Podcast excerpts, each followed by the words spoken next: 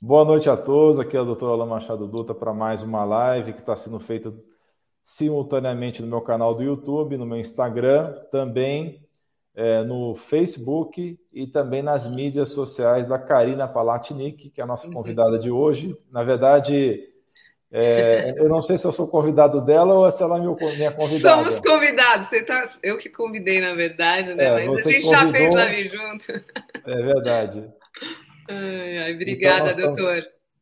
É, eu que agradeço a sua presença, tá? É, Para quem está acompanhando no Instagram, pode ser que fique um pouco estranho, em determinados momentos fique cortada a imagem, tá? Porque essa ferramenta que nós estamos usando, o StreamYard, ela tem essa desvantagem porque ela é mais preparada para o sistema paisagem, não o sistema retrato, é, como é nas outras plataformas, como é o caso do, do Instagram, né? Então, o assunto de hoje é muito importante, é sobre alimentos e imunidade. Então, a gente vai falar sobre esse assunto e responder dúvidas de vocês ao vivo, não é isso, Karina? Uhum. Exatamente, hoje nós vamos bater um papo importante sobre alimentação e imunidade. A gente está numa época tão turbulenta né, da vida de todo mundo e é importante a gente estar tá sempre preocupado com a imunidade. Quanto mais quanto mais saudável, quanto, quanto melhor a nossa imunidade tiver, menos risco a gente tem de pegar qualquer questão, né? E vamos falar de Covid, de qualquer vírus, bactéria, a gente fica muito mais protegido quando a nossa imunidade está melhor, né, doutor? Com certeza. E uma das formas da gente é, cuidar da nossa imunidade é através da alimentação. Óbvio que tem outros pilares que a gente tem que lembrar sempre também: controle de estresse, um bom sono, fazer atividade física, mas a alimentação é um dos pilares importantes e é o que nós vamos abordar hoje aqui. E queria muito agradecer a presença aqui do, no meu canal, porque a gente está passando aqui no meu canal, no meu Facebook também, no meu Instagram, depois eu vou replicar também. Então a gente está compartilhando esse conhecimento com, em várias mídias sociais e queria agradecer a presença do Dr. Alan Dutra, que é um urologista, super especialista em urologia, tem cursos de especialização e também trabalha com medicina integrativa, né, doutor? Sim, é porque a gente tem, além da formação em urologia, eu também tenho uma formação em vários outros cursos relacionados à medicina de estilo de vida, medicina funcional, medicina de integrativa e também uhum. ortomolecular, né? Então a gente tem Legal. essa visão é, integrada do corpo inteiro. Né? Exato. E, doutor, vamos, vamos falar um pouquinho então. É, eu queria dar uma introdução até aqui para o pessoal, porque tem gente que não entende como que a alimentação pode interferir na imunidade, né? Assim, como é que a alimentação interfere na imunidade? É, a, a nossa alimentação hoje em dia e por que que hoje em dia, até queria fazer uma pergunta aqui para o pessoal que está acompanhando a, a nossa live, né? Por que que hoje em dia tantas pessoas têm sintomas como inchaço, má digestão, refluxo, azia, todas essas questões que andam incomodando tanto a população e que é uma coisa mais recente, né? Acho que antigamente as pessoas não sofriam tanto disso, né? E aí, por que que hoje em dia, e eu pergunto aí para a audiência que está nos assistindo, do pessoal aí no seu canal, no meu canal, quem aí eu falo que quem tem esses sintomas são pessoas que têm é, intestino infeliz, né? Que o intestino não está feliz, está dando um sinal assim, nossa, não está bom o negócio para o meu lado. Então ele começa a dar esses sinais, né? Inchaço, gases, má digestão. E esses sintomas hoje, é, e muita gente tem, é porque nosso estilo de vida mudou, né, doutor? Então, assim, industrializados, agrotóxicos, químicos, muito remédio, antibiótico, corticoide, um monte de medicação, e isso vai atrapalhando a qualidade, piorando a qualidade da nossa microbiota intestinal, né, do nossa mucosa intestinal, e tudo isso dificulta, piora a nossa imunidade. Então, a gente, essa introdução que eu estou querendo dar aqui, até para o pessoal entender, esse link né, de imunidade com a alimentação, é que a nossa alimentação afeta o nosso intestino, né? O tipo de alimentação que a gente tem. E, consequentemente, piora a qualidade da nossa microbiota, piora a nossa mucosa, né? Piora a, perme a, a, a, gente chama de leak gut, quando a nossa permeabilidade está ruim, né? Fica com o intestino permeável. E isso está diretamente ligado com a nossa imunidade. Quando o nosso intestino tem essa condição né, de desbiose, leaky gut e tudo mais, a nossa imunidade fica prejudicada. Por isso é tão importante a gente se preocupar com a alimentação hoje em dia, né? Tomar cuidado com isso para manter a nossa imunidade, nosso intestino saudável. Né, sem dúvida, hoje nós temos é, uma situação que cada vez mais estamos expostos a mais substâncias químicas no meio ambiente. A cada ano são novas substâncias, centenas de milhares delas que não existiam há 50 anos atrás. Então é uma situação muito complexa, né?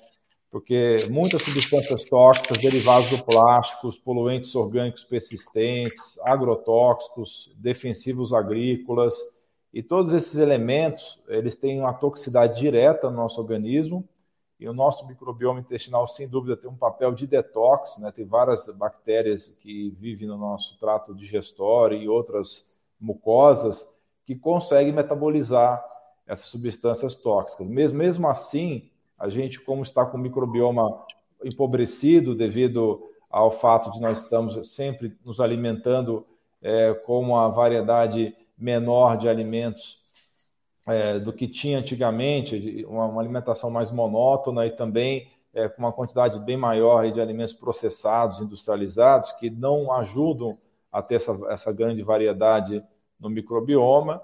Isso acaba gerando, então, vários problemas, porque com a menor variedade de bactérias no intestino, você vai ter menos é, pool genético, né? porque o que interessa, na verdade, é, são os genes das bactérias que vão processar os diversos alimentos e também os xenobióticos, que são substâncias estranhas ao nosso corpo, que vão ter que ser metabolizados. Então, é, quanto mais pobre é esse microbioma, mais nós vamos estar expostos às ações nocivas desses agentes é, do meio externo, essas substâncias tóxicas, né?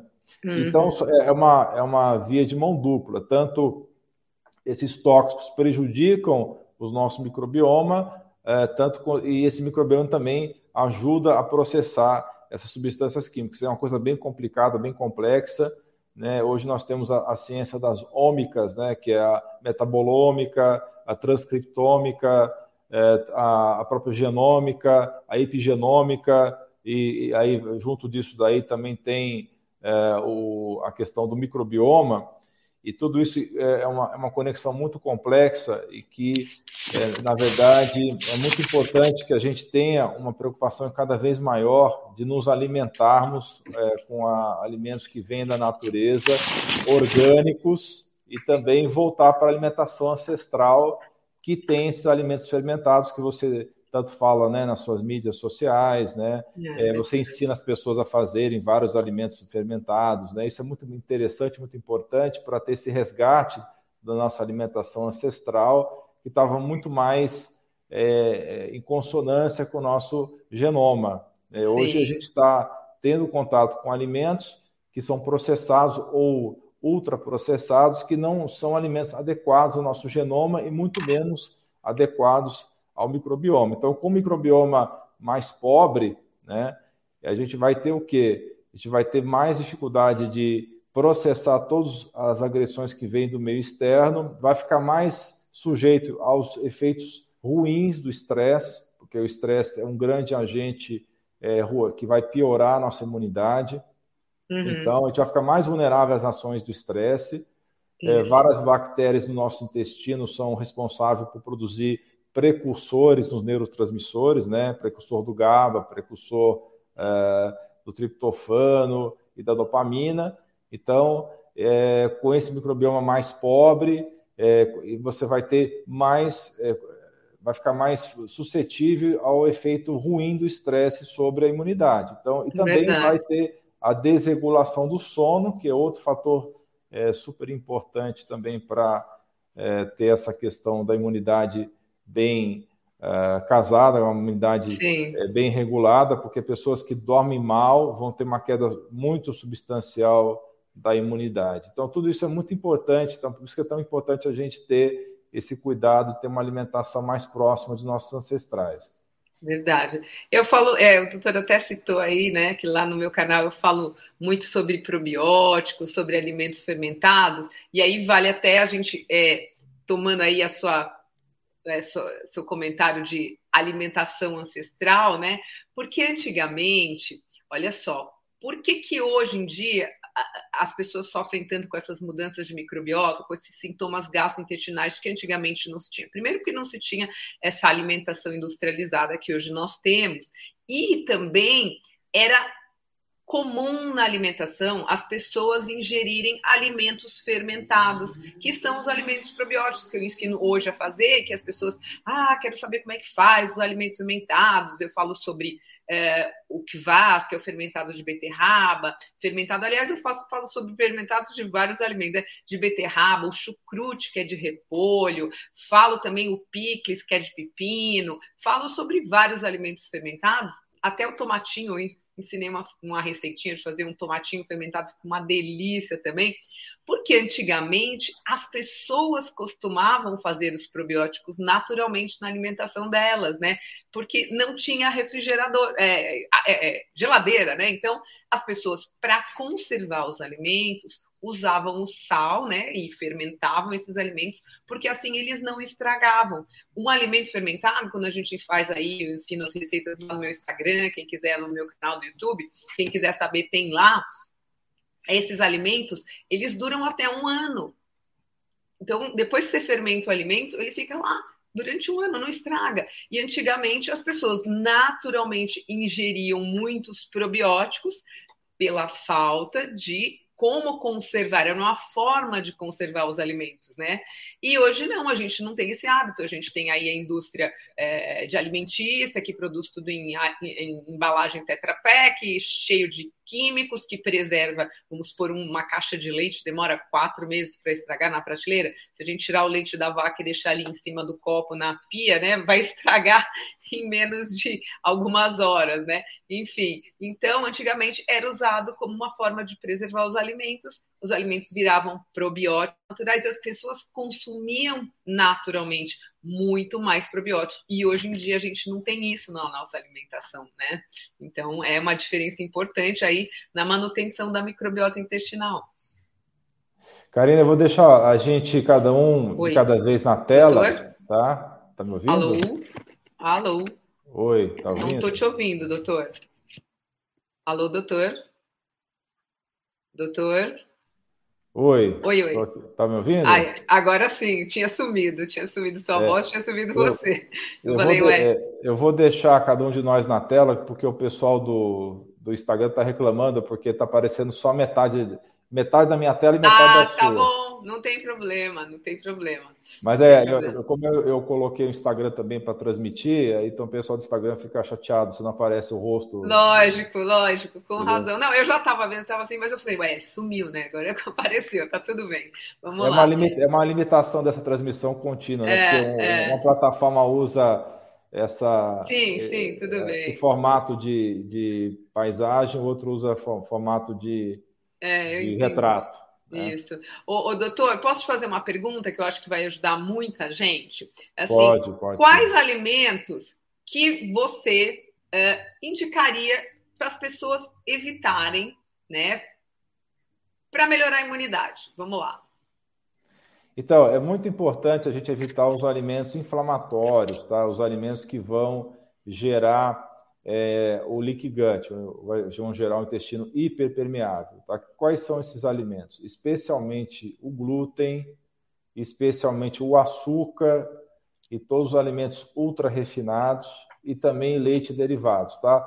Agora, é, é uma coisa é curiosa isso, porque as pessoas ficam muito confusas em relação ao kefir de leite, né? Porque o kefir de leite é um alimento fermentado, porém o kefir de leite é uma exceção porque você já o leite ele tem coisas boas e coisas ruins, tá? Um leite orgânico que vem de uma fazenda, que, no, que o produtor rural não utiliza antibiótico, não utiliza é, é, agrotóxico no pasto que essa vaca vai comer, que não utiliza hormônio de crescimento bovino, é um alimento é, que com certeza vai ser muito saudável se você fermentar. Então, esse tipo de leite orgânico fermentado vai ser ok, tá? O problema do leite comum é que ele vai ter todos esses elementos que nós estamos comentando aqui, o hormônio bovino, vai ter é, agrotóxico, vai ter resíduo de, de antibiótico e de outros fármacos que eles usam nesses animais, tá? Então, deixando bem claro essa, essa questão, né? Uhum. Então, fora a questão do leite fermentado, que é, com certeza ele é saudável se você consumir ele de uma origem orgânica, é, os outros derivados do leite que você compra no supermercado, queijo, requeijão, que são industrializados, inclusive, eles não vão ser saudáveis, eles vão ser alimentos inflamatórios. Então, é muito importante ficar longe do açúcar, ficar longe das farinhas refinadas, ficar longe desses alimentos ultraprocessados, porque o que, que acontece? O glúten e também a casina do, do tipo A1, eles vão interferir numa proteína chamada zonulina, que é uma proteína que tem ali é, na, nos enterócitos, que são as células do, do, intestino, tá? Então, entre um enterócito e outro, tem uma espécie de zíper, tá? Que a gente chama de barreira, tá? É que a gente chama de é, esse zíper é justamente essa região que vai manter o intestino é, é, sem, ser, sem ter esse excesso de permeabilidade, tá? Então, quando você utiliza um alimento inflamatório, esse zíper se abre através da ação da zonulina, tá? E aí, moléculas grandes não digeridas vão passar do, da luz intestinal para a região tá, do, da circulação sanguínea ali da, do intestino, onde tem as placas de Peyer, que são as células de defesa que vão é, justamente reconhecer essas moléculas grandes como moléculas agressivas, como se fossem agressores, como se fossem bactérias e vírus. Então, vão desenvolver é, anticorpos contra essas moléculas, tá? Então, em algum lugar do seu corpo vai ter uma sequência de aminoácidos que vai ser parecida com aquela molécula que foi ah, que entrou na sua barreira intestinal e, e que gerou aquela autoimunidade. Tá? Então, é muito importante você ficar longe desses alimentos que abrem a barreira intestinal, que interferem tá, com essa, essa barreira, justamente para você não ter a autoimunidade. Então, a maioria dos casos que a gente tem hoje de doença de Hashimoto, de várias doenças autoimunes como lúpus, esclerodermia, é, artrite reumatoide, entre várias outras, é por conta dessa barreira intestinal que foi comprometida, tanto pela ação desses alimentos inflamatórios, quanto pela ação de é, poluentes orgânicos persistentes, ação de agrotóxicos, todas essas substâncias vão atrapalhar na barreira intestinal, interferindo com essa barreira. É, isso mesmo, doutor.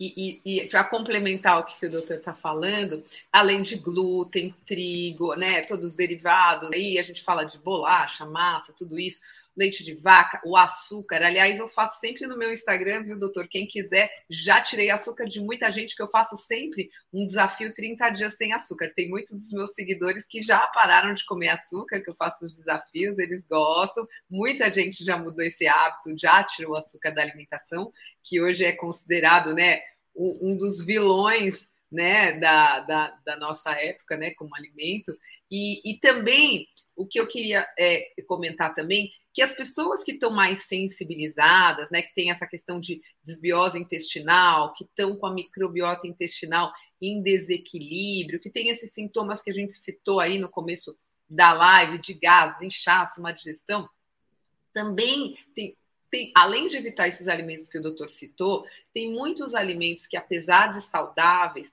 são alimentos de difícil digestão, são carboidratos de difícil digestão, que estão, a gente conhece eles como FODMAPs. Então, as pessoas que têm essas questões gastrointestinais, às vezes elas falam, chegam para mim, eu faço a consultoria, enfim, eu tenho, eu tenho alguns alunos que chegam para mim e falam assim, Karina, mas eu já tirei é, glúten, leite, açúcar e eu continuo passando mal e eu não sei o que, que é.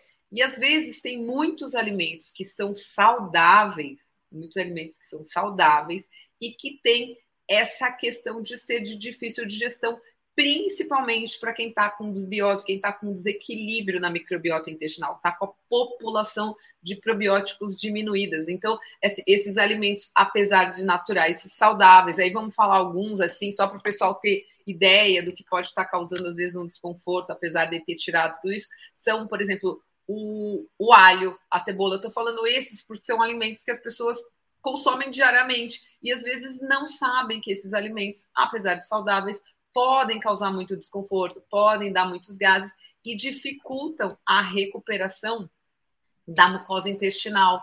de, de, de diminuir essa, perme, essa permeabilidade, justamente por quê? Porque eles causam essa fermentação intestinal e favorecem o crescimento de bactérias do mal, de fungo, desse tipo de alimento. E, aliás, eu vou dar uma aula, viu, doutor? Dia, vou convidar aí o pessoal da sua audiência para uma aula dia 19, ainda tem tempo, às 19h30, tá? Então, quem quiser no meu canal do YouTube, vou dar uma aula sobre isso, sobre alimentos que são saudáveis, porém causam muito desconforto, que são os alimentos FODMAP. Então, só para acrescentar aqui, é, porque é o seguinte, você tem alimentos aí que tem várias substâncias bastante é, saudáveis, mas que não são saudáveis para todo mundo, tá? Então, uhum. É o uhum. caso do alho e da cebola, né? Eles são alimentos sulfurados que têm compostos aí com enxofre que são muito bons para o detox, por exemplo. Mas, mas tem uma subpopulação, é por isso que a gente, quando faz informações nas redes sociais, a gente tenta abordar o maior número possível de pessoas, mas tem muitas situações particulares que têm que ser vistas, tá? Então, para uma população que tem intestino irritável, que tem o SIBO, que é o Small Intestinal Bacterial Overgrowth, é, eles vão ter uma intolerância a determinados alimentos que vão ser fermentados no intestino delgado. Por quê? Porque pelo tipo de desbiose que essas pessoas têm, tá? Elas vão ter uma situação que qualquer tipo, determinadas fibras, tá? Que vão é, ser alimento para essas bactérias, elas vão alimentar algumas bactérias que estão em excesso nesse intestino delgado, tá? Então, são bactérias que fazem parte do microbioma dessa pessoa, mas que elas estão em uma população exagerada naquele segmento do intestino. Então, muitas vezes, essa pessoa está com uma população de bactérias no delgado próxima que estaria no intestino grosso. A gente sabe que o intestino grosso tem 10 vezes mais, é, é, é décima potência a mais de bactérias do que tem intestino delgado. Então, o alho, que para as pessoas pode ser um tremendo remédio, porque o alho, inclusive, ele é, ele tem ação antifúngica, tá? É, ele tem um elemento no alho que chama-se alicina, tá? Que ele vai ter efeito antifúngico para outras pessoas pode ser um problema. Ela vai ter desconforto, vai ter gás, vai ter distensão. Então, uhum. é, caso a, é caso a caso, tem que ser analisado. Né? Então, essa dieta que a Karina está mencionando, que é, a, que é a dieta FODMAP, é uma das dietas que, que foram desenvolvidas para as pessoas que têm é, excesso de gás no intestino, que têm uhum. essa distensão. Tem outras dietas também, tem a dieta de, de, de baixa em estamina, tem a dieta de, de carboidratos específicos. Tem algumas dietas que foram desenvolvidas para esse grupo de pacientes que tem intestino irritável. Tá? Então, realmente, o que ela fala é importante para pessoas que têm intestino irritável. Tá? E também tem, tem, tem, situações que tem que ser feitas também individualizações, porque a dieta FODMAP, é, já aconteceu com vários pacientes meus, se você segue ela exatamente como ela está ali, porque tem uma lista de alimentos a serem evitados, uma lista de alimentos não, que são, não é. são permitidos e tem uma lista neutra, que você, tem que comer menos. Só que tem Exato. pessoas que percebem que tem alguns alimentos na, na lista de, de, que é permitido que às vezes não, bate para ela. Então ela tem que Exato. individualizar isso daí, ela tem que fazer tipo um diário alimentar. Perfeito. E, porque ninguém é mais especialista em você do que você mesmo. Né? Você tem que se Exatamente. observar. Né? Exatamente. É isso mesmo, doutor. É, é, é, essa dieta é, aliás, a nossa microbiota intestinal, né? Eu acho que em tudo na vida, né? É, é, nossa microbiota é como uma impressão digital, né? Não tem duas iguais. Então, a gente mesmo, a gente tem assim regras gerais, mas mesmo assim a gente tem a individualidade de cada um, né? Então a gente tem que adaptar a, a, a, dieta, seja ela qual for, independente da, da dieta FODMAP, não, qualquer dieta tem, a, tem que ter uma adaptação para aquele tipo de paciente, para aquele tipo né, de pessoa, porque a microbiota é única. Então, vamos lá, olha, não pode comer, vamos supor, maçã é um alimento que é alto em FODMAP, mas nem todo mundo tem desconforto com maçã, por exemplo, e, e você não vai restringir aquele, aquele paciente daquela fruta se para ele está tudo bem, né? Então é, é, lógico, tem que ser é, essa dieta é para ser feita com um diário. Eu acho que qualquer dieta, na verdade, né, doutor? Porque isso é muito individual. A nossa microbiota é única e cada um com a sua particularidade. Além da particularidade da nossa microbiota, tem o paladar de cada um também, né? Então, assim, ah, não, você pode comer isso aqui, mas eu não gosto disso. Então, como é que faz, entendeu? Então, isso é, é, é caso a caso, realmente. E aí, doutor, olha só, uma, assim, qual seria, a gente falando assim, a gente está falando de alimentação, para as pessoas é, melhorarem a imunidade, para elas terem aí uma, uma vida mais saudável, estarem mais protegidas de vírus, de bactérias, aí do Covid, enfim. Qual seria, na sua sugestão, assim, na sua opinião, um prato ideal, sem falar assim de pessoas que tivessem é, qualquer questão gastrointestinal, assim, para a população em geral? Qual seria a composição de um prato ideal, assim, para a pessoa estar tá sempre é, comendo bem, enfim, com a imunidade boa? Como seria a composição de um prato ideal, na sua opinião? É, é realmente na, é muito importante que a gente faça uma dieta. A gente sabe que tem dieta de tudo quanto é jeito. Tem dieta carnívora, tem dieta é. vegana, tem dieta. Então é, é bem complicado às vezes a gente falar nisso, porque tem pessoas que estão super felizes com a dieta carnívora, né? Que é uma dieta muito interessante, muito contra-intuitiva, né? Porque a gente pensa que é, como é que pode, né? Até hoje em dia é uma dieta que foge um pouco dessa questão ambiental, dessa questão que é muito falada, que as pessoas é, colocam que a carne tem um impacto ambiental muito maior por causa das, das é, questões aí das é, criações de gado, né, que tem impacto de, de carbono, etc. Mas, enfim, tem pessoas que às vezes têm intestino irritável que vão só melhorar aí com é, algumas dietas meio exóticas aí. Mas vamos falar da, da maioria das pessoas, é. tá? Porque é, entendendo que, que tem pacientes meus, por exemplo, estão muito bem, obrigado com a dieta carnívora, comendo vísceras, comendo é, carnes, mas não é o caso da maioria das pessoas, tá? Para a maioria das pessoas, eu acredito que a melhor dieta seria uma dieta maior variedade possível de hortaliças, de legumes e verduras, e que de preferência sejam as, aqueles legumes da, da estação, né? Existe uma questão aí é, que cada vez é mais falada de que a gente tem que seguir uma dieta próxima dos nossos ancestrais, né? É, então, se você é da região da, da Ásia, você seguir uma dieta ancestral da Ásia, se você é de origem europeia, seguir uma dieta ancestral da Europa, ou se você é de origem é, de um índio, seja norte-americano, seja brasileiro, tentar seguir uma dieta próxima dos seus ancestrais, né? Então, isso é uma, é uma visão bem interessante que tem, tem ganhado corpo, né? É, então, até porque a gente sabe que determinadas populações, como são os índios Pima do Novo México e os judeus Akenazi, eles têm uma, um tipo de epigenoma e genoma que é muito apropriado a passar fome. Então, quando você pega um, um índio Pima do Novo México e dá, dá para ele uma alimentação igual de um, uma pessoa que está acostumado com, a comer três refeições por dia, mais da metade desse pessoal vai ficar diabético, né? Então, por isso que a gente fala de, ser, de, de ter uma, uma, dieta próxima dos seus ancestrais, né?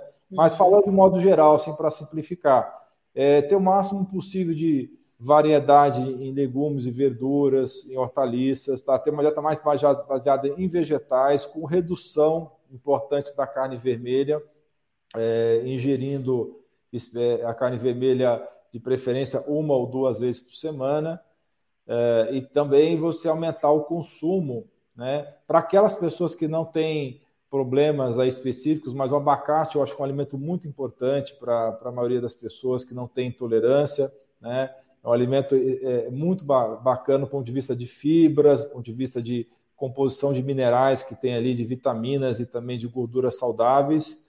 É, nozes e castanhas também é, novamente, para quem não tem problemas com, com, essa, com, esses alimentos, porque algumas pessoas têm intolerância a algumas amêndoas, algumas nozes e castanhas. É, uma questão também, ovos é, orgânicos que têm uma grande quantidade de colina, que hoje em dia é cada vez mais comum essa deficiência de colina, é, que é considerada uma das vitaminas do complexo B, apesar de ela não estar tá naquela, nos números, né, nem B1, nem B2, nem B3, ela é uma vitamina à parte e, e é, eu vejo cada vez mais pessoas com deficiência de colina. Então, é, é mais ou menos nesse sentido. Você tem uma dieta uhum. baseada em vegetais e, e, e, você utilizar a carne vermelha uma, o, o, mínimo possível, uma ou, ou, duas vezes por semana, e uhum. também está ingerindo uma quantidade adequada de abacate, de, de ovos. E é muito importante estar ingerindo é, alimentos fermentados, tá? E fazer esse, esse rodízio, né? Eu acho que você orienta isso, né, para o pessoal, né? é. né? fazer, fazer o rodízio entre os alimentos fermentados, né? É verdade. Eu falo bastante sobre isso. E aí, concordando aí com, a, com essa posição do doutor, porque assim, eu vou falar um pouquinho dos fermentados, mas assim, é, o, eu acho assim que um prato legal, assim, para as pessoas estarem saudáveis, tem que sim ter muitas verduras, legumes e algum um pouco de carboidrato não refinado, aí vamos falar de alguma de abóbora, de aí um inhame, alguma coisa assim, pequenas quantidades, não refinados, não farinhas, né? E proteína. É assim, e proteína que eu falo assim, é, eu não tenho nada contra veganismo, contra vegetarianismo, nada disso. Eu acho até que é uma filosofia e uma opção de vida, né? Mas, assim, tem uma questão, assim, do sangue, né? É, até quem fala um pouco sobre a dieta sanguínea, né? O tipo de sangue. É, dizem que as pessoas que têm o sangue O, né? Tipo O, têm mais necessidade de comer proteína, né? Proteína animal. Eu tenho esse tipo O. Então, assim, eu sinto necessidade de comer proteína animal. Eu tenho reduzido, lógico, como é, frango, peixe, carne, mas em menor quantidade do que eu comia antigamente. Mas, assim, e, e, assim, o que eu percebo que as pessoas que é, é, são veganas ou vegetarianas, mais as veganas em geral, é, como, como eu atendo muita gente que tem essas questões de síndrome intestino irritável, desbiose, supercrescimento fúngico, supercrescimento bacteriano, as pessoas que comem muitos, muito grãos, assim, que eu digo, são veganas, elas têm mais tendência a ter desbiose. Por quê? Porque quando a gente come muito, muito grão e a gente tem que é, comer uma, uma quantidade muito grande para conseguir a quantidade de proteína né, que a gente precisa, e os grãos a gente precisa comer em muito volume. Acaba quem tem mais sensibilidade tendo mais fermentação intestinal, então tem um pouco mais de tendência a ter essas questões de desequilíbrio. Mas, por isso que eu acho importante sempre ter um pouquinho de proteína animal, mesmo que seja em pequena quantidade, nem que seja ovo, sabe? Porque senão você tem que comer muito, muito grão, né? Muita quantidade de grão. E, e, e aí, falando um pouquinho dos, dos fermentados, é legal sempre a gente ter também é, é, ingerir fermentados, é, ou seja, probióticos. E eu falo aí, como eu converso, como comentei no começo aí da live, sobre vários tipos de fermentados que a gente pode produzir em casa. Gente, não se enganem com esses. É, às vezes na, no supermercado, outro dia uma aluna chegou para mim e falou assim: Karina, comprei um picles no supermercado que eu estou comendo. Aí depois ela me falou que não estava se sentindo muito bem. Aí eu falei assim: mas esses picles, esses fermentados, ah, sabe, às vezes tem cenourinha ou o chucrute no supermercado. Esses fermentados de supermercado, gente, não são fermentados de verdade são, na verdade, são alguns legumes que eles colocam vinagre dentro, temperinho, e fica com o mesmo sabor daquele fermentado que a gente faz em casa. Mas aquele que a gente faz em casa, que eu ensino a fazer no meu Instagram, que eu ensino a fazer no meu canal do YouTube, é um processo de fermentação. Então demoram dias, ele vai criando bolinhas, vai fermentando. Esses que vendem pronto, gente, não é a mesma coisa. Então é legal você comer os fermentados, sim, não pode exagerar na quantidade. É legal comer um tipo de cada, ter algumas opções em casa. Cenourinha fermentada, come uma ou duas. Tomatinho fermentada, come um ou dois. Porque é como se fosse um, um, um probiótico mesmo, é um remédio, né, gente? Se você comer demais, também desequilibra a sua microbiota. Pode desarranjar, pode prender o intestino. Então, quantidades pequenas, né, doutor? Quantidades em equilíbrio. A gente não abre um vidro de probiótico e toma todas as cápsulas dentro, né? Então, assim, e a diferença entre os probióticos prontos, né, que a gente fala de probióticos de, de farmácia já industrializados, para esses que a gente produz em casa, que a gente fermenta em casa, é que esses de farmácia, quando você está muito sensibilizado, uma crise muito grande de colite ou, ou de síndrome intestino irritável, não importa tem um controle das cepas, né? A gente sabe quais cepas vão ter lá dentro, quais tipos de bactérias que a gente tem lá dentro. É um ambiente controlado. Esses que a gente produz em casa, a gente não tem muito controle, porque depende da água que a gente vai usar, depende do próprio vegetal ou do kefir, do grão do kefir, de onde ele foi produzido, é, depende do ambiente, como ele foi manipulado. Então, ele pode, corre o risco de ter um tipo de contaminação, um crescimento de bactéria que a gente não queria ali. Então, precisa tomar muito cuidado na produção desses probióticos caseiros, né, desses fermentados, para que não faça o efeito contrário do que a gente quer. Então, assim, quem está muito sensibilizado, eu sugiro numa segunda etapa, né, doutor? Porque eu acho que no primeiro momento, quando a pessoa está muito sensível, é legal a gente tomar esses de farmácia já prontos mesmo, que o risco de contaminação é menor ou de dar algum sintoma que a gente não quer, é, é mais seguro, né? É, ambiente é, controlado. É, exatamente. É, isso que você falou dos grãos é, é uma coisa importante, porque o que acontece é que os grãos não fazem parte da alimentação ancestral nossa, né? Eles foram modificados ao longo dos anos para ficarem com características diferentes, do, totalmente diferentes das plantas originais. Então, hoje, um grande problema na alimentação humana é justamente esse excesso de grãos, né? E você colocou, pontuou bem aí, porque eu acho que a grande massa de, de veganos hoje comete esse erro, né? De comer excesso de grãos e leguminosas, né? E esse excesso de grãos e leguminosas leva com muita frequência a distúrbios intestinais. Então, é, a questão da carne é sempre uma questão muito polêmica, né? Porque você vai ter muitas paixões aí, é, pessoas que é, vão defender a carne com unhas e dentes, pessoas que vão falar que a carne é uma coisa é, totalmente antiética e por aí vai. É, existe uma, um certo consenso, um consenso muito, digamos assim, ainda é, tênue, de que a carne vermelha tem problemas, tá? Em relação às aminas aromáticas que tem é, nas carnes vermelhas. Então, então na verdade, é, é, é prudente é, reduzir o consumo de carne vermelha é, para boa parte das pessoas e, e dar preferência para o peixe e para a carne branca, né? Então, é, na verdade, o veganismo tem lá os seus problemas, porque a maioria dos veganos não vai comer quantidades adequadas aí de algas, não vai comer quantidades adequadas de é, cogumelos e também de outras plantas que são ricas em proteínas. Aí acaba exagerando na leguminosa, acaba exagerando é, nos grãos, tá? E, e, realmente é muito complicado porque vai, é, assunto nutrição está longe de ser um assunto é, que vai ter ainda consenso, tem muitas visões diferentes, né? E eu sou muito aberto a essas visões diferentes, tanto que eu já falei de dieta carnívora, já falei de dieta vegana, já falei de uma série de situações e eu deixo sempre esse, esse assunto aberto é, para debate, né? E, e, tento deixar as paixões longe desse assunto. É verdade, doutor.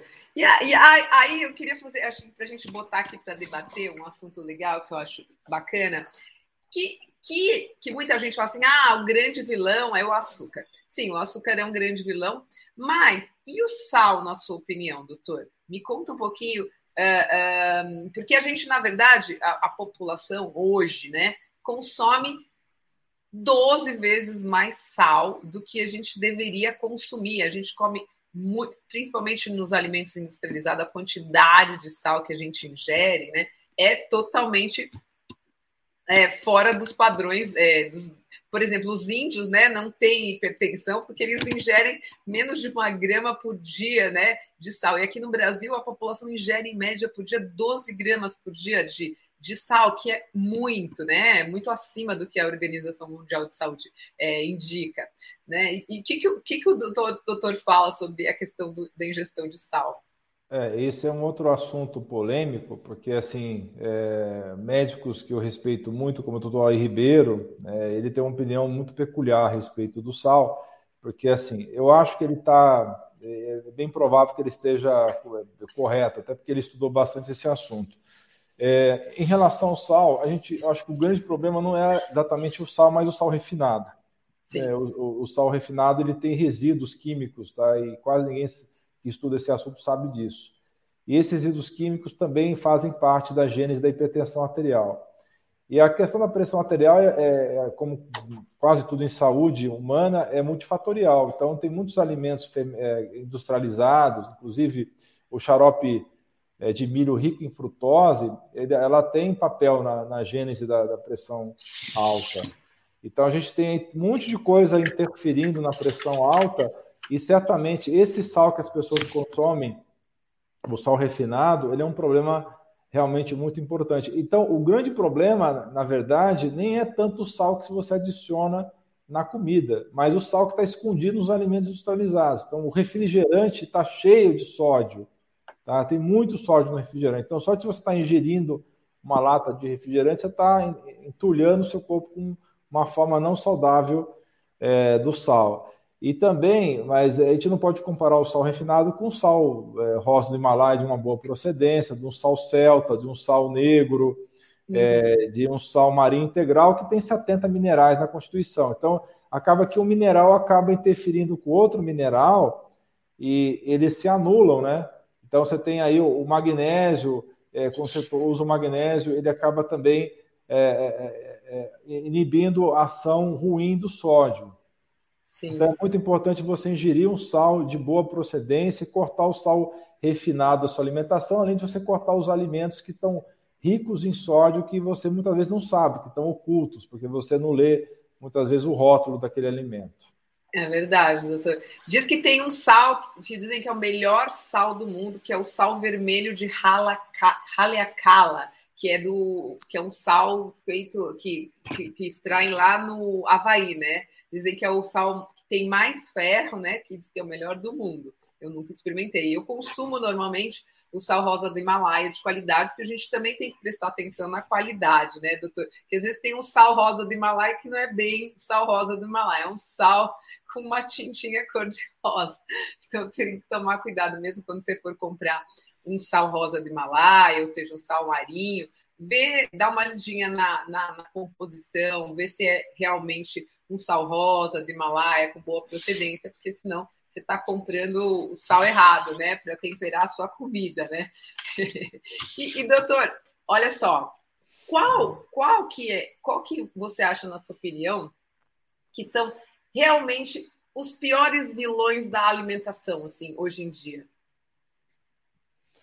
É, realmente não tem como discutir que o pior vilão é o açúcar, né? O açúcar e, os alimentos industrializados, né? O açúcar ele tem um problema sério que no metabolismo do açúcar refinado você perde várias vitaminas do complexo B e você perde vários minerais. Então, você tem uma, um estresse metabólico grande na hora de metabolizar esse açúcar, e além dele criar resistência insulínica, que por si só a resistência insulínica causa inflamação crônica. Então, boa parte, 70% das doenças que levam à morte hoje em dia são doenças crônico-degenerativas e que o, o açúcar ele tem um papel muito importante. Então, é o maior vilão. Não, não há como discutir que o maior vilão é o açúcar. O segundo maior vilão é a farinha refinada, porque também ela vai virar açúcar rapidamente. Né? Então, uhum. é, então o sistema imune ele é muito prejudicado pelo açúcar, tanto pela essa questão de dele no metabolismo do açúcar gastar muitos nutrientes do organismo, também pelo fato de você estar tá gerando resistência insulínica, que é uma grande fornalha que alimenta a inflamação crônica. Verdade. O açúcar, para mim, é o maior vilão. Eu não consumo açúcar, aliás, para todos os meus alunos, a primeira coisa que eu falo, bora cortar esse açúcar, né? A gente não precisa, diferentemente do sal, né, doutor? Que o sal tem uma função, um sal de boa qualidade tem uma função no nosso organismo, né? Agora, o açúcar, na verdade, se você deixar de consumir açúcar, não vai te fazer mal, só vai te fazer bem. O sal já não, tem as suas funções, mas o açúcar é totalmente dispensável, até porque a gente tem açúcar suficiente, até nas frutas, às vezes a gente tem que reduzir o consumo, né? Às vezes as pessoas, ah, não, mas eu como só frutas. Às vezes até o consumo exagerado de frutas, e aí estou falando para quem tem questões mais delicadas, gastrointestinais, quem está com desbiose, com supercrescimento fúngico, até o açúcar das frutas, né? Pode favorecer um supercrescimento fúngico, um supercrescimento bacteriano. Então, a gente tem que tomar cuidado mesmo com essas questões todas, né? E, e aí, doutor, sabe o que a gente podia fazer? Uma coisa que eu acho legal? A gente podia fazer uh, um, um bate-volta, eu e você, de alguns, de alguns alimentos ou de alguns é, nutrientes, vamos lá, fazer assim, nutrientes, você fala um, eu falo outro, nutrientes que é, são importantes para a imunidade e em que alimentos a gente encontra esses nutrientes. Tipo assim, uh, vou falar um, depois você fala outro. É, o zinco, por exemplo, que é super importante para desenvolvimento e, e, fortalecimento das células imunológicas, que a gente encontra onde aí, aí as pessoas para não necessariamente precisam suplementar com zinco, mas se elas consumirem aí é, frutos do mar, frangos, cereais e aí carne, elas conseguem ter uma boa quantidade de zinco naturalmente, sem ter que suplementar. É, é o, que boas mais? fontes de zinco também são nozes e castanhas, semente de abóbora,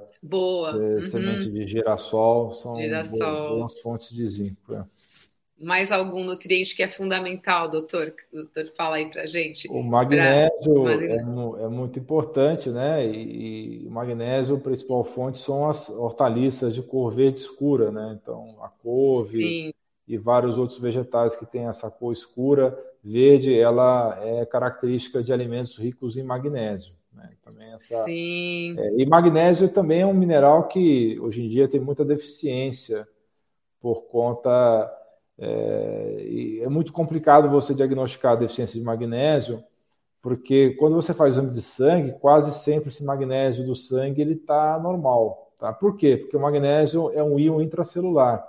Então, para fazer pesquisa de, de, de, magnésio, você tem que fazer intracelular. Então, hoje você tem o magnésio intraeritrocitário, que é o magnésio que está dentro da célula vermelha, e que é, é, ele é, infelizmente, um exame que os planos de saúde não cobrem, então você tem que fazer esse exame é, através de um laboratório, é, infelizmente sem a cobertura do plano de saúde. Mas isso, se não é possível fazer esse exame, você pode simplesmente estar tá fazendo uma suplementação de magnésio ou estar tá, é, buscando esses alimentos ricos nesse mineral para que você não fique com risco de deficiência, já que é complicado você fazer o exame para checar se está com deficiência ou não.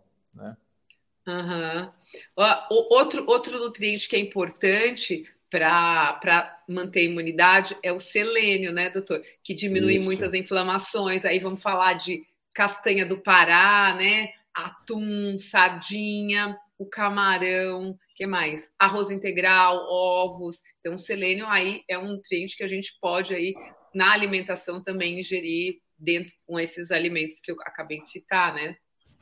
Com certeza, o, o selênio, a principal fonte, né, o mais rica da natureza é a castanha do Pará, né, e essas outras fontes que você mencionou aí. Mais algum, doutor, que é importante o pessoal tá aí mantendo essa para ter no organismo sempre e se alimentar aí através da alimentação manter os níveis altos, mais algum nutriente que é importante? É, o zinco, o selênio e o magnésio, eu acho que são os mais importantes, da, porque esses são que têm é, deficiência mais comum, né? Tá. É, agora, é, tem casos específicos, por exemplo, tem pessoas que têm deficiência de iodo, né? Uhum, então, o iodo uhum. você vai encontrar no, no, também nos frutos do mar, né, principalmente, especialmente nas algas, né? Sim, As algas sim. são os alimentos mais ricos da natureza em iodo. Mas aí, aí é mais conveniente você fazer a pesquisa é, para saber se você tem a deficiência. E o melhor exame é você comparar o iodo da urina com o iodo da saliva. Né? Tem laboratórios que fazem isso. Na ausência dessa, dessa possibilidade de você fazer esse exame, uhum. você pode estar fazendo a dosagem do iodo molecular, que é o iodo do sangue. Né? O iodo, é, então, aí, nada, se tiver deficiência de iodo, você pode utilizar então esses esses alimentos ricos em iodo, especialmente a alga, a alga kelp, né, que é uma é a alga que é mais, mais conhecida aí como a alga rica em iodo. E, e, e, falando aí que está um, boom aí, todo mundo com essa questão do Covid, muito preocupado, e aí se fala muito na vitamina C, na, na da vitamina D, desculpe. E, é, a vitamina a D eh, você uhum. não vai conseguir obter da alimentação de maneira significativa. Né? Tem alimentos que falam, ah, óleo de bacalhau, ah, é Sim. ovo. Atum, a, sardinha. É, mas a quantidade que tem é tão pequena que você vai ter que comer toneladas desses alimentos para poder está é, tá repondo a vitamina D. Então a vitamina D é do sol, não tem jeito, tem que se expor ao sol, cada um tem a sua, o seu tempo de exposição de acordo com a cor da pele, né? Se for uma pele mais escura, você pode ficar 40 minutos, uma hora, se for uma pele clarinha, 10, 15 minutos, tá? Então, mas tem que, tem que tentar se expor ao sol todos os dias, apesar que os dermatologistas não gostam disso, né? Porque, eu adoro tomar sol, eu acho super importante até para os ossos, né? Para quem, quem vai, assim, osteoporose, osteopenia, eu acho que é super importante tomar um pouquinho de sol, óbvio, com equilíbrio, né, doutor? Uns 20 minutinhos todos os dias, se possível. Agora não que está frio, mas uns 20 minutinhos no horário de pico, eu acho que é suficiente, mas é, é importante. Eu acho que é importante para tudo tomar um pouquinho de sol, apesar dos dermatologistas, primeiro pela vitamina D, Segundo, porque, porque o seu ciclo circadiano também, para um bom sono, né? A pessoa às vezes fica o dia inteiro fechado no escuro, aí não sabe porque não consegue dormir direito à noite, né? Então, além da vitamina D, né? É, essa questão de sono também, tomar um solzinho, eu acho é, que é Outra deficiência que é muito comum é da vitamina C, né? Sim. É, porque as pessoas estão estressadas e aí a adrenal, né, a córtex da, supra, da suprarrenal, adrenal, ela acaba consumindo muita vitamina C.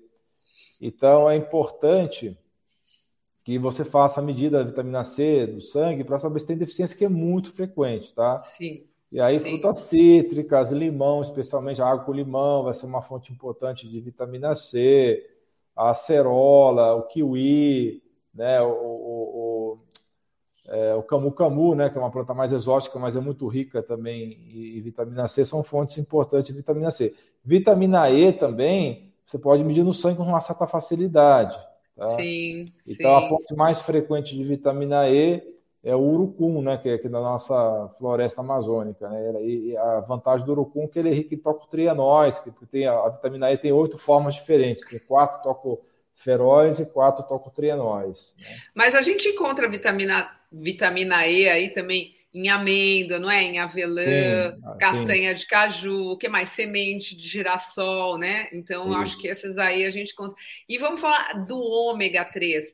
Olha só, ômega 3 também é importante. E aí a gente encontra semente de chia, que mais? Linhaça, né? Salmão, é, sardinha, que mais? É, os, pe os, peixes que, de, de, de mar, né? É, eles, que, os não, os, não os peixes que você é, encontra em criação, né? Esses peixes de criação eles comem ração, então eles não têm ômega 3, porque esse ômega 3 ele vem do crio, tá? Ele vem daqueles microcrustáceos do mar, tá? E vem das uhum. algas também, tá? Então, ômega 3, a origem dele são as algas e, os, e, os, e o crio. Então, você ingerindo peixes, pescados né, de mar, você vai ter uma boa quantidade de ômega 3, mas você pode também comprar o suplemento de ômega 3 que vem diretamente é, do crio, que é mais caro, né, ou que vem sim. da alga. Né, sim, é... sim, sim.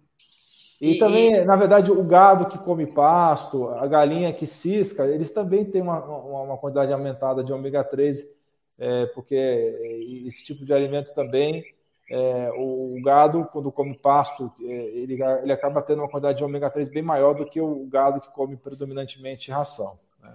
Verdade. E a gente não pode esquecer, então, falando aí de alimentação para manter a imunidade, de sempre, a gente comentou muito durante essa live sobre probióticos, sobre os alimentos fermentados, porque isso vai dar diversidade, porque todos esses nutrientes que a gente acabou falando aqui, né, doutor?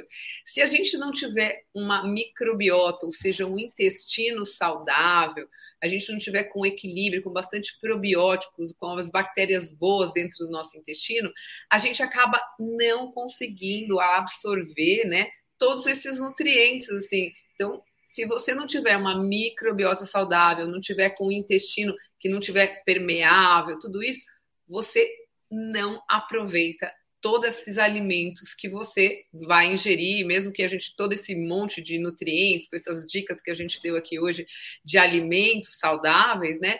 A pessoa se está em desbiose acaba não, aí fica com deficiência de vitaminas, todas essas que a gente falou, porque não absorve direito. Então, por isso, gente, ter uma microbiota saudável através da alimentação também e da suplementação com os probióticos, sejam eles fermentados naturais, sejam eles é, industrializados de farmácia. Então, assim, manter uma microbiota saudável é fundamental para a absorção desses nutrientes todos e para uma imunidade boa, né, doutor? Uma imunidade alta.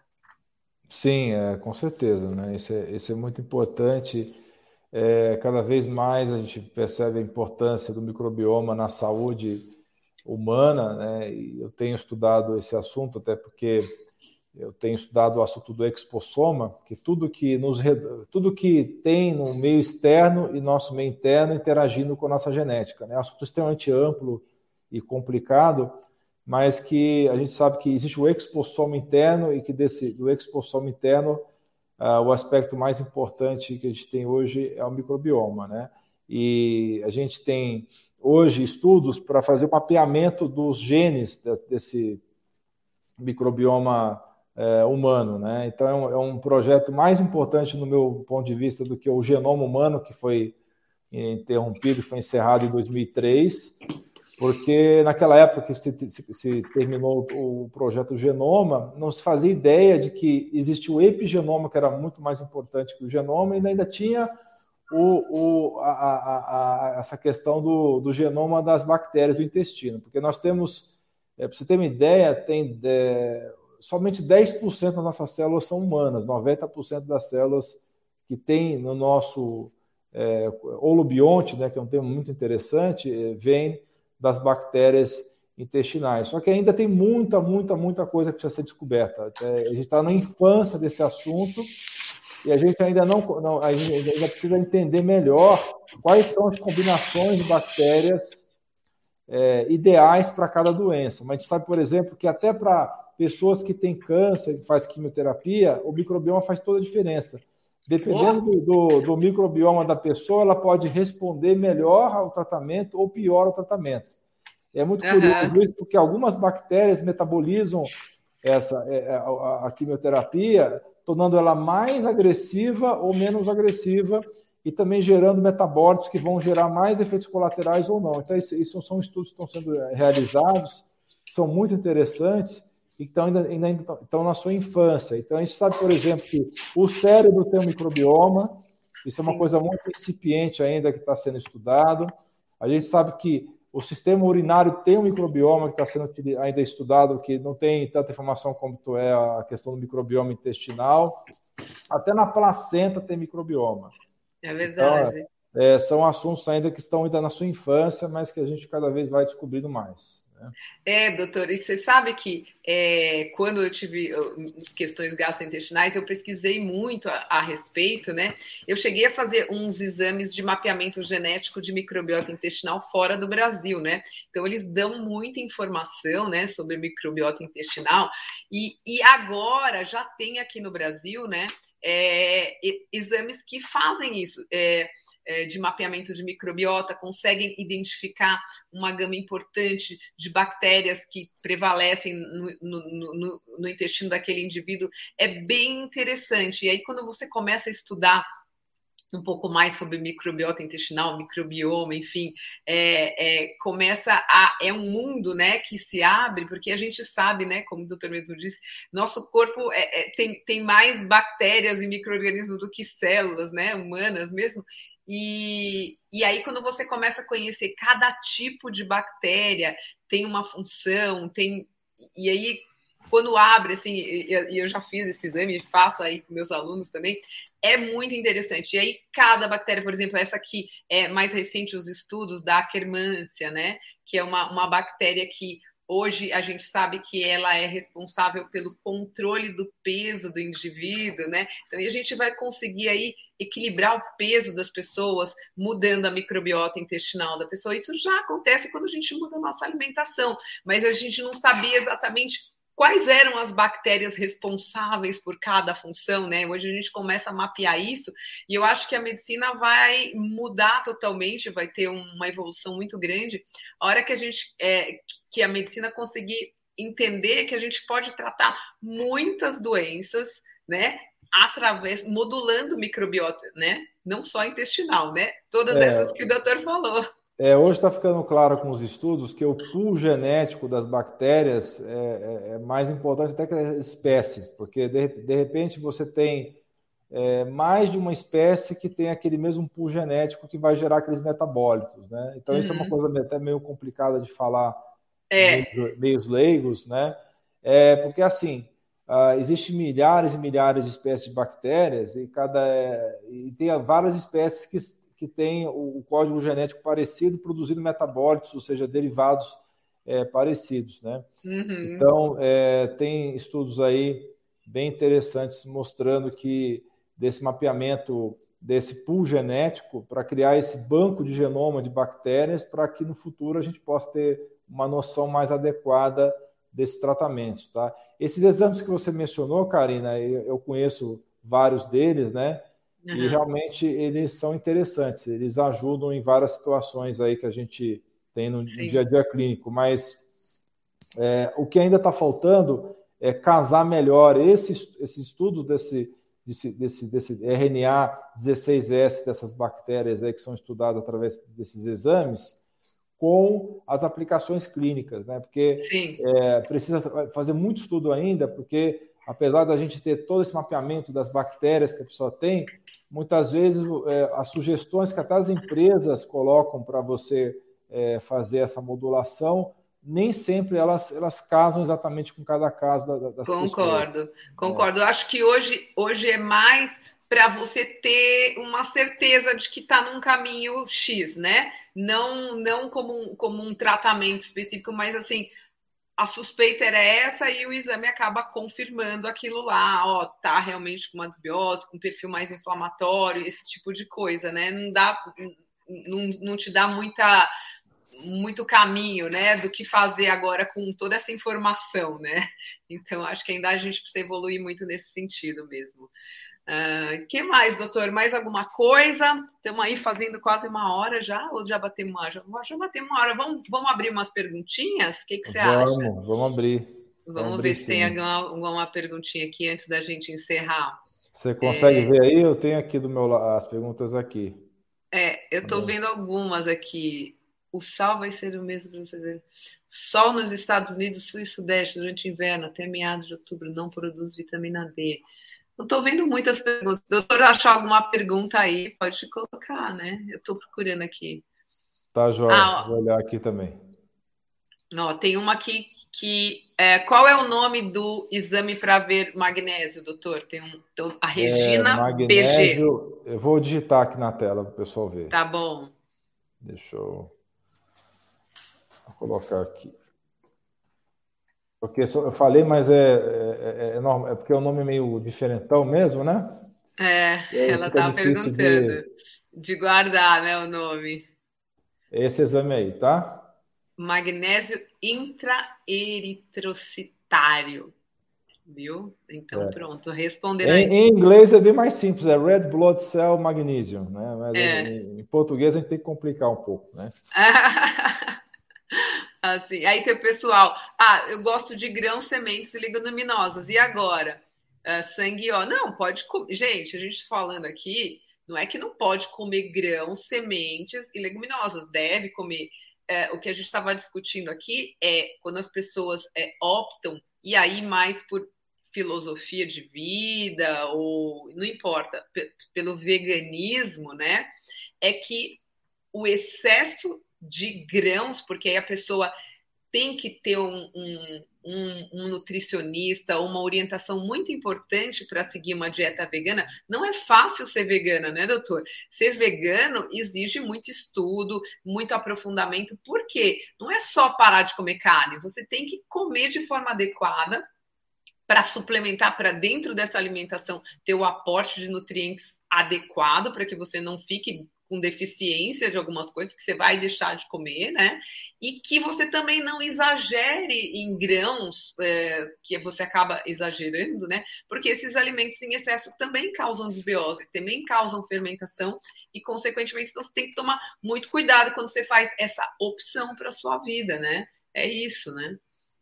Não, com certeza. É, porque a gente, o que a gente está questionando aqui não é que está certo ou errado ser vegano, né? Pelo contrário, eu acho que tem muito vegano que é bem saudável. Exato. Só que dá trabalho ser vegano saudável, não é?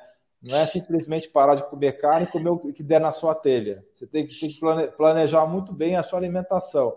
E o grande erro que eu vejo na maior parte dos veganos é não se preocupar em comer alga e cogumelo, né? E outras e fontes é, expressivas de proteína é, vegetais, como chia, quinoa, tá? Eu vejo comendo muito feijão, muito farináceo, tá? E acaba que a pessoa, às vezes, muitas vezes fica inchada, fica... É, e se ela fica 5, 6 anos sem comer é, a, a, os derivados da, é, animais, ela vai ter déficit B12, carnitina, de carnosina e desses micronutrientes, tá? E aí, se ela não tiver muito cuidado comendo alga e cogumelo, ela vai acabar tendo deficiência desses nutrientes. Exatamente. E tem uma pergunta legal aqui, ó. O que fazer para voltar à permeabilidade intestinal? Gente, você reverter um quadro de permeabilidade intestinal, que a gente estava falando, é quando o seu intestino começa a ficar vazado. Ele fica, é como se fosse um cano furado. É o que se chama leaky gut em inglês, intestino permeável.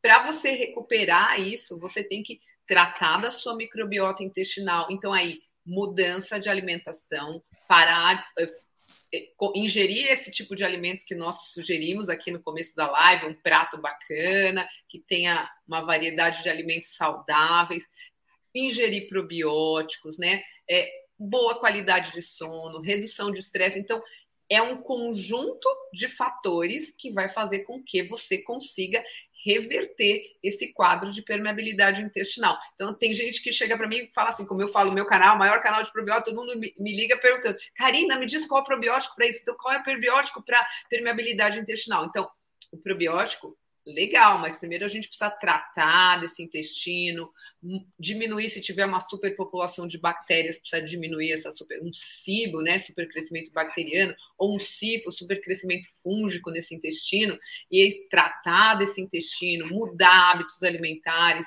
aí sim colocar os probióticos certos, os suplementos adequados, isso sim vai fazer a reversão dessa permeabilidade intestinal. Então é um conjunto de ações incluem aí o probiótico na hora certa, na quantidade certa, também para recuperar é, essa permeabilidade. Quem quiser ter um e-book gratuito sobre essa questão de permeabilidade intestinal e saúde intestinal, teve um vídeo que eu fiz há uns meses atrás que tem o, o link do e-book lá, né? E-book gratuito sobre hiperpermeabilidade intestinal e saúde intestinal, né? Ah, legal.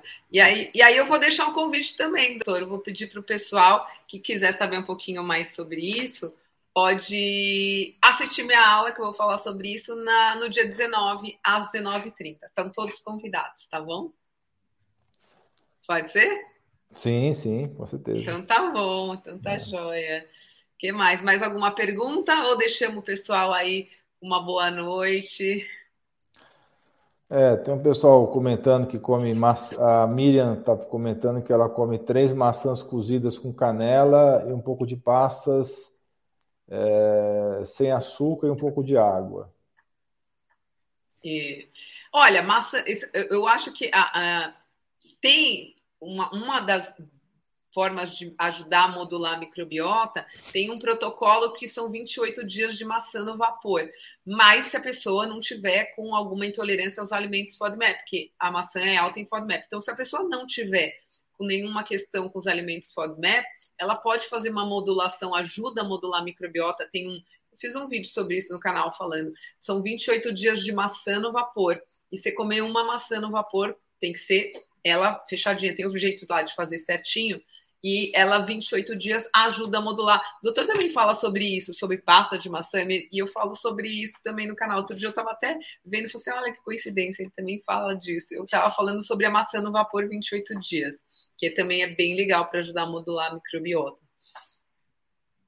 É verdade, sim. Ele, é, é, ele tem a, a maçã é rica de uma fibra chamada pectina, né?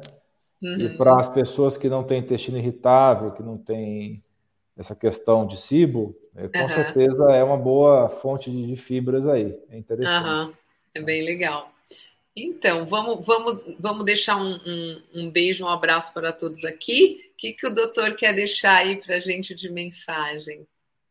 Não, queria agradecer a sua presença aqui no meu canal, porque na verdade você que me convidou, mas. É, pra... mas está no meu também, está no é, meu também. Tamo juntos. Para quem para quem está acompanhando o meu canal, parece que é como se você fosse a convidada, né? É verdade. É, por isso que eu, eu, brinquei com isso no começo. Então, eu ah. queria agradecer a sua presença e, e, e realmente te parabenizar pelo seu trabalho aí, que está é, divulgando o mundo dos probióticos, dos, dos fermentados para as pessoas, né? Através de um desafio pessoal que você teve aí, você realmente começou a estudar e realmente você tem um material muito interessante nessa área aí, tá? E falar para o pessoal que realmente é, consuma conteúdo de qualidade, como é o caso do meu canal no YouTube, meu, meu Instagram e também o, o, Instagram da Karina. Você tem canal no YouTube também, né, Karina? Tenho, tenho canal no YouTube. Nós estamos lá no meu canal também, por isso que eu estou falando. Nós estamos os dois é, convidando os dois, né? Porque os dois estão tá passando simultâneo esse vídeo, no seu canal e no meu, e no meu é. Facebook e no seu também, né? Justamente, é, exatamente. Uhum. Então, eu que quero agradecer a oportunidade de estar aqui compartilhando com o doutor esse monte de informação, com esse seu público maravilhoso, e aí muita informação bacana que o doutor trouxe para a gente. É, e tenho certeza que está ajudando muita gente também. O canal dele é um canal super completo sobre saúde, tem tudo que você pode imaginar lá no canal dele, né, doutor? Você, falou, eu lembro na outra live assim, eu tenho eu acho que o meu canal é o canal mais completo de saúde, não é verdade, doutor? Então, assim, quem tiver interesse, pode pesquisar lá, porque tem de tudo, né, doutor? Tudo é, eu, eu, não sou, eu não sou nem o mais bonito, nem o mais simpático, mas acho, que, meu, mas acho que o meu canal é o mais completo, viu? Então tá bom. Então, e o meu canal é o maior canal de probióticos do mundo. Então tá tudo certo, né, doutor? É, a gente só tá faltando modéstia só. Na, só, gente. só isso. Mas a gente é importante que a gente está aqui com a boa intenção, né? De ajudar as pessoas, de trazer informação importante, ajudar a melhorar a vida e a saúde das pessoas. E esse hoje é o meu maior propósito. E eu, assim, quando eu recebo assim uma mensagem, imagino que o doutor deve receber muito também, uma mensagem de uma pessoa falando, Karina, você mudou minha vida, Karina, minha saúde está outra depois que eu te conheci. Então, assim, isso já é, assim, para mim, uh, minha, minha felicidade, é meu propósito de vida. Hoje é ajudar as pessoas e assim, qualquer tipo de pessoa, de qualquer lugar do mundo. Eu sei que a gente, agora com as mídias sociais, a gente atinge gente do mundo inteiro. E isso é uma bênção e assim, eu só tenho a agradecer tudo aí que, é, que essas mídias sociais hoje ajudam, né, tantas pessoas no mundo inteiro, né? E super obrigada, doutor, por compartilhar assim é, essa noite aqui com a gente. Mais eu vou deixar você mais tempo na tela porque você é mais bonito que eu. Então aí. Ah, obrigada. Você, tá você, você, você, parece uma modelo, né? Eu já sou minha, minha boca, né? Então eu preciso deixar você mais imagina. tempo na tela. Vou, vamos fazer uma enquete aqui para a mulherada. A mulherada deve achar o doutor bonitão também, ó. Coloca aí, mulherada. deve achar, com certeza. Tá bom, doutor. Olha. Tá bom. Muito obrigada. Boa noite viu? a todos. Um uma boa noite. Beijo. Beijo para todos. Até o próximo. Tchau, tchau. Tchau, tchau, tchau, tchau. Tchau, tchau.